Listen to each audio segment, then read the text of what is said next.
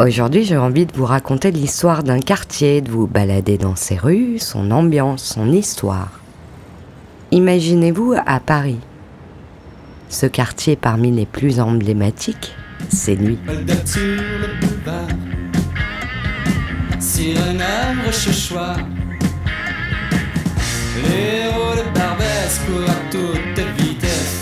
Barbès est connu à travers le monde entier pour le pire et pour le meilleur, comme aurait dit Marco Prince. Mais quand on prononce ce nom, autant d'images d'Épinal et d'idées toutes faites se bousculent. À l'étranger aussi, Barbès est un symbole, car les touristes profitaient de la visite de Montmartre pour pousser jusqu'au quartier, quelques encablures plus loin.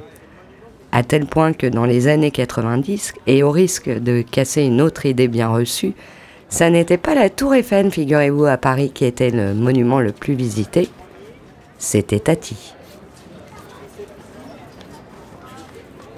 Mais alors c'est quoi Barbès? Côté administratif, Barbès n'est pas un quartier, mais un simple carrefour entre plusieurs boulevards haussmanniens. Et on va le voir, ça lui va bien à Barbès ce nom de carrefour. C'est un carrefour et quelques rues autour d'une station de métro, Barbès-Rochechouart.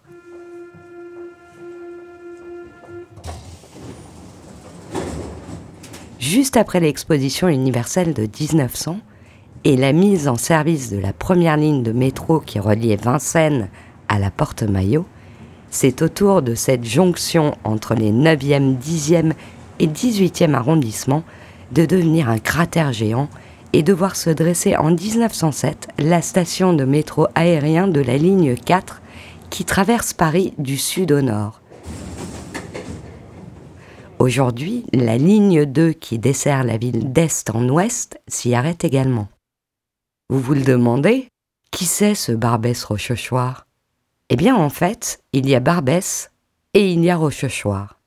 Barbès s'appelait Armand. C'était un révolutionnaire, un opposant à la monarchie de juillet, un théoricien de l'anarchisme et le chef de l'insurrection de 1839 qui visait à renverser Louis-Philippe avec son ami Auguste Blanqui, qui deviendra d'ailleurs son meilleur ennemi.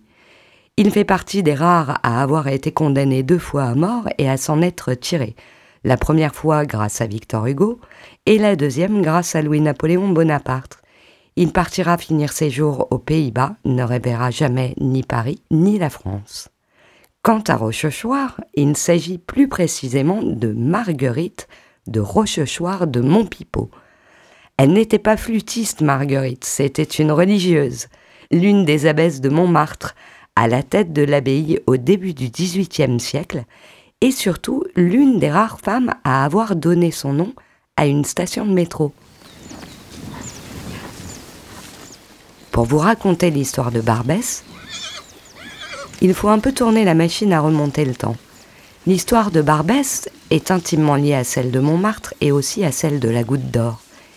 Imaginez que dès l'époque gallo-romaine, les coteaux de l'île de France sont recouverts de vignes. Au Moyen Âge, ces mêmes coteaux sont voués à la gloire du dieu Bacchus, et jusqu'au XVIIIe, on y produit le meilleur vin du pays. La surface cultivée s'étend à plus de 42 000 hectares. Rien qu'autour de Paris, on cultivait des vignes à Belleville, à Passy, à Auteuil et aussi à Montmartre. Chaque année, les vignerons de ce quartier offrait au roi le jour anniversaire de son couronnement quatre muits de vin.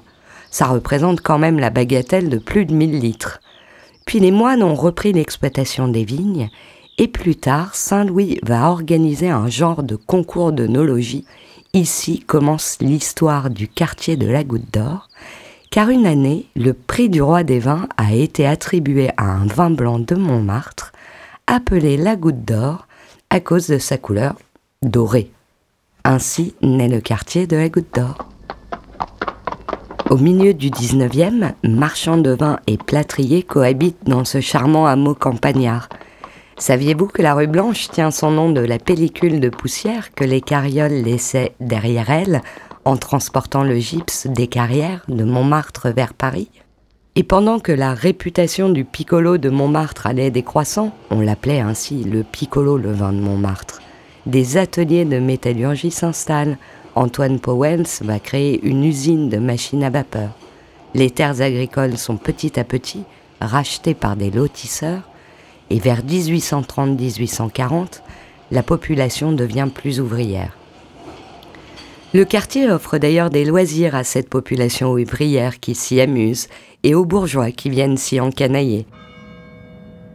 L'église Saint-Bernard, un modèle d'architecture gothique, est construite en 1861 et une certaine Louise Michel d'ailleurs va y animer dix ans plus tard un club révolutionnaire. Quelle histoire cette église Saint-Bernard, on y reviendra tout à l'heure. Car l'événement le plus marquant de cette période, c'est le rattachement à Paris en 1870. Ce qui change avec ça, c'est que les habitants des anciens quartiers du centre de Paris sont peu à peu expulsés pour peupler les quartiers nouvellement rattachés. La vocation de la Goutte d'Or est aussi d'accueillir les vagues de population venant de province, attirées par le travail, les industries. Ainsi arrivent des Alsaciens, des gens du Nord et même des Picards. Ça explique en partie la structure des logements à Montmartre, des logements petits pour célibataires montés à la capitale, des hôtels, des meublés. Et depuis lors, le quartier a toujours été un lieu d'accueil de toutes les vagues migratoires.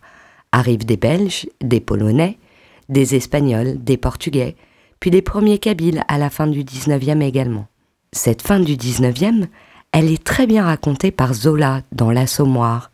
L'Assommoir, c'est un bistrot de quartier où les ouvriers venaient boire leur paye, une époque où se côtoient misère ouvrière, promiscuité et alcoolisme, prostitution également. En ce temps-là, dans chaque famille, on blanchissait de mère en fille. Le chansonnier Aristide Bruand nous parle de cette époque. À la fin de la guerre, la première, la vie est marquée par la pénurie alimentaire et la crise du logement. Pas uniquement à Paris d'ailleurs, mais dans le quartier de Montmartre et de la Goutte d'Or, les cafés-concerts et les brasseries d'angle si caractéristiques sont passés de mode au profit du music hall. Maurice Chevalier et Miss Tinguette enchantent le casino de Paris. L'illustre Bico est à l'affiche de la gaieté rochechouart. Elle sait conduire une automobile, Cécile, Cécile. La mécanique pour elle c'est le bonheur. Elle connaît tous les secrets du moteur. Moins célèbre et plus populaire, la fourmi du 10 Barbès, ou le lapin agile où chacun apporte son pâté et son litron pour écouter pousser la chansonnette. Elle est plus forte qu'un vrai mécanicien.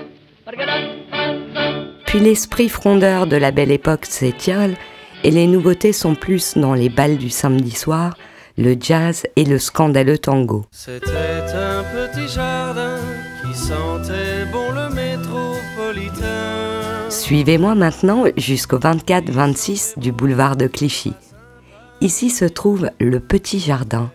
C'est un haut lieu de réunion de la pègre, la goutte d'or étant tenue par les Apaches, qui parfois se sont un peu décalés, notamment dans cet endroit.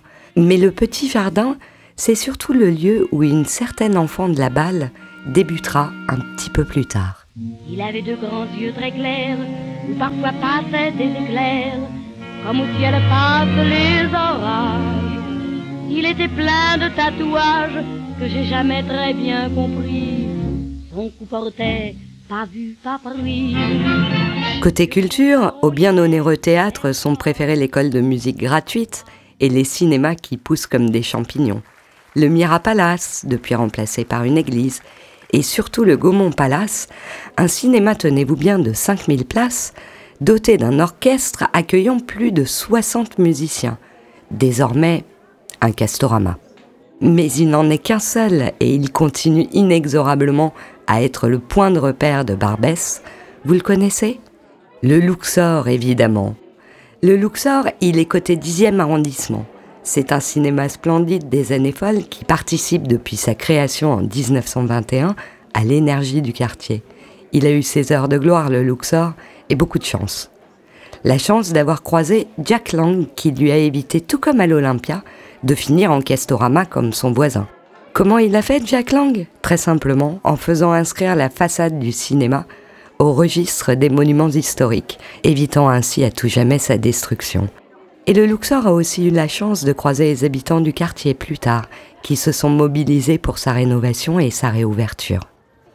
Après la Deuxième Guerre mondiale, les vagues migratoires se poursuivent, avec l'immigration nord-africaine qui fait son apparition à Barbès dans les années 50-60. Je suis le bonhomme en bois des fameuses galeries Barbès. On m'adore dès qu'on me voit. Venez me voir, Roublard Barbès. Bois, bois, je suis le bonhomme en bois. Barbès a toujours été un lieu de commerce. Il y avait déjà les galeries du Fayel où on pouvait acheter à crédit, les galeries Barbès pour les meubles, et aussi le marché Saint-Pierre pour le tissu à la découpe. Ce qui est caractéristique dans ce quartier, c'est que le commerce se fait autant dans les échoppes que dans la rue. Et ça n'a pas échappé à un Tunisien de la Goulette, un certain Jules Ouaki, qui va fonder en 1948, juste là sur le carrefour, un grand magasin populaire et discount avec des bacs dehors où on peut toucher la marchandise. Mon multiplicateur est très variable. Nous avons des articles que nous vendons au multiplicateur 1,40, 1,50. Nous sortons parce que nous faisons un très gros chiffre d'affaires et nous achetons de très fortes quantités avant la saison. À cette époque, Barbès reste et demeure le terrain privilégié de la recherche et de la création artistique. Dans les années 60, il sera le fief de la résistance algérienne. Plusieurs nuits durant, les forces de police sont restées en état d'alerte à Paris à la suite des manifestations auxquelles avaient pris part 20 000 musulmans algériens. À Ménilmontant comme à la Goutte d'Or, le rideau de fer était tiré devant les boutiques et les cinémas. Et plus tristement, Barbès sera le théâtre de violences à l'égard des Maghrébins, un harcèlement policier permanent, les premières émeutes de travailleurs immigrés algériens éclatent. Dans la presse, on parle du quartier comme d'une médina, d'une enclave algérienne ou même d'un souk. Malgré la fin de la guerre d'Algérie, les exactions racistes continuent, comme en 1971 par exemple, où un jeune Algérien de 15 ans, Djelali Ben Ali, est tué par le concierge de son immeuble, net, de sang-froid, une balle dans la nuque. S'en suivent encore des émeutes en réaction. Mais de nombreux événements, fêtes et manifestations favorisant échange et partage animent inlassablement le quartier. La Goutte d'Or a même son carnaval. Dans les années 80, l'atmosphère pluriethnique de Barbès est renforcée par l'arrivée de personnes venues d'Afrique de l'Ouest, du Mali, du Sénégal, de Mauritanie aussi, puis des Asiatiques et des ressortissants des Balkans complètent cette joyeuse panoplie. Le trafic et la consommation d'héroïne explosent dans ces années, et la rue Mira devient d'ailleurs la plus dangereuse de Paris. La prostitution demeure un fléau, Barbès est stigmatisé et sous couvert d'un vaste programme de rénovation dans le milieu des années 80, l'immobilier vieillissant et insalubre du sud du quartier est rénové. Des opérations d'expulsion sont menées par les forces de l'ordre, encore et toujours, pour reloger les personnes en banlieue dans des foyers de travailleurs pour migrants. Des occupations en résultent, de la solidarité aussi, pour sensibiliser la population du quartier sur les dangers de la spéculation et le besoin de solidarité. La prostitution ne fera que se décaler au nord, et l'histoire se répète. Mais Barbès et la Goutte d'Or ne lâchent rien. Dans les années 80, la troupe de théâtre militante à la va activement participer au dynamisme artistique et urbain du quartier, en revendiquant ce qui suit. Millions d'hommes loin de leur terre, notre voix est grosse de celle de nos frères là-bas et de notre exil acheté ici. L'expression sur une scène nous appartient, tout comme dans la rue quand nous manifestons. Nous ne cesserons de les mener de front, avec l'aide et la solidarité de tous ceux qui jusqu'alors furent à nos côtés. On saisit l'histoire de ce quartier populaire et d'immigration, une histoire émaillée de tragédie, de lutte, de solidarité et d'hospitalité.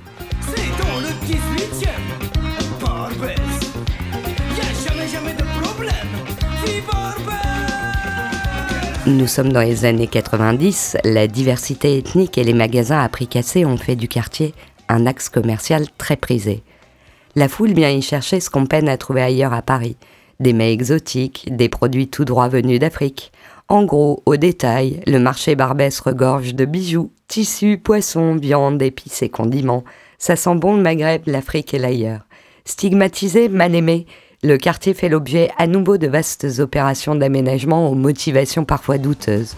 Si vous ajoutez à cela le bruit et l'odeur, eh bien, Barbès devient le cœur d'une mobilisation inédite en faveur des sans-papiers. Rappelez-vous, en 1996, 300 étrangers en situation irrégulière vont occuper l'église Saint-Bernard pour demander la régularisation de leur situation.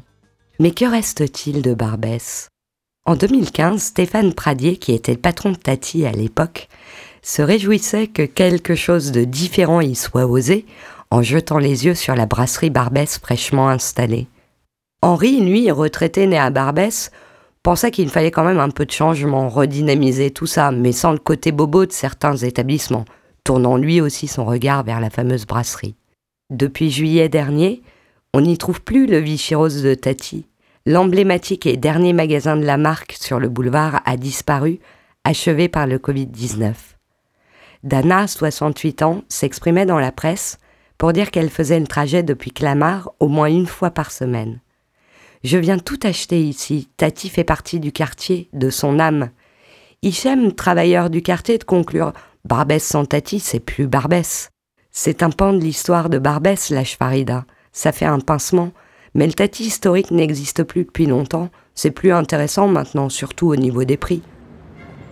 On n'y entendra plus râler sur les réseaux sociaux le kiosquier implanté depuis des années sur le boulevard, victime d'une agression de trop. On y trouve moins de commerce de bouche à cause des supermarchés, mais on y trouve toujours le marché de gens. Certains vous diront qu'on n'y trouve que des bobos en quête de se frotter au quartier, préservés derrière la vitre de leur brasserie préférée, achetant des appartements et chassant les habitants historiques du quartier plus loin, comme par le passé, se plaignant du bruit. Mais à Barbès, il reste la solidarité et les traditions, l'égalité aussi, à chaque ramadan, on y trouve toujours les ingrédients nécessaires à la confection de plats traditionnels, du fric pour la chorba, de l'agneau, des épices. Il reste aussi le Barbès Comedy Club, une des rares scènes de stand-up qui accueille des humoristes arabophones le temps d'une soirée. Il reste les matchs de foot au bistrot et l'orchestre national de Barbès. Boulevard Barbès Rendez-vous Des Il reste aussi les Malboro rouges vendus à la sauvette, au terrible goût amer, aussi amer sûrement que les Tunisiens exilés qui les vendent. Il reste cette attractivité marchande qui draine une foule permanente. Il reste la jeunesse, avec un habitant sur quatre qui a moins de 20 ans. Il reste le mélange et l'éclectisme d'un quartier encore très mélangé. On s'y côtoie d'où qu'on vienne, là où on ne l'aurait pas fait ailleurs, Barbès pacifie les relations, vous dira-t-on. Il reste à Barbès d'éveiller l'imaginaire. Entre exotisme et lieux typiquement parisiens, il reste tant de choses à Barbès.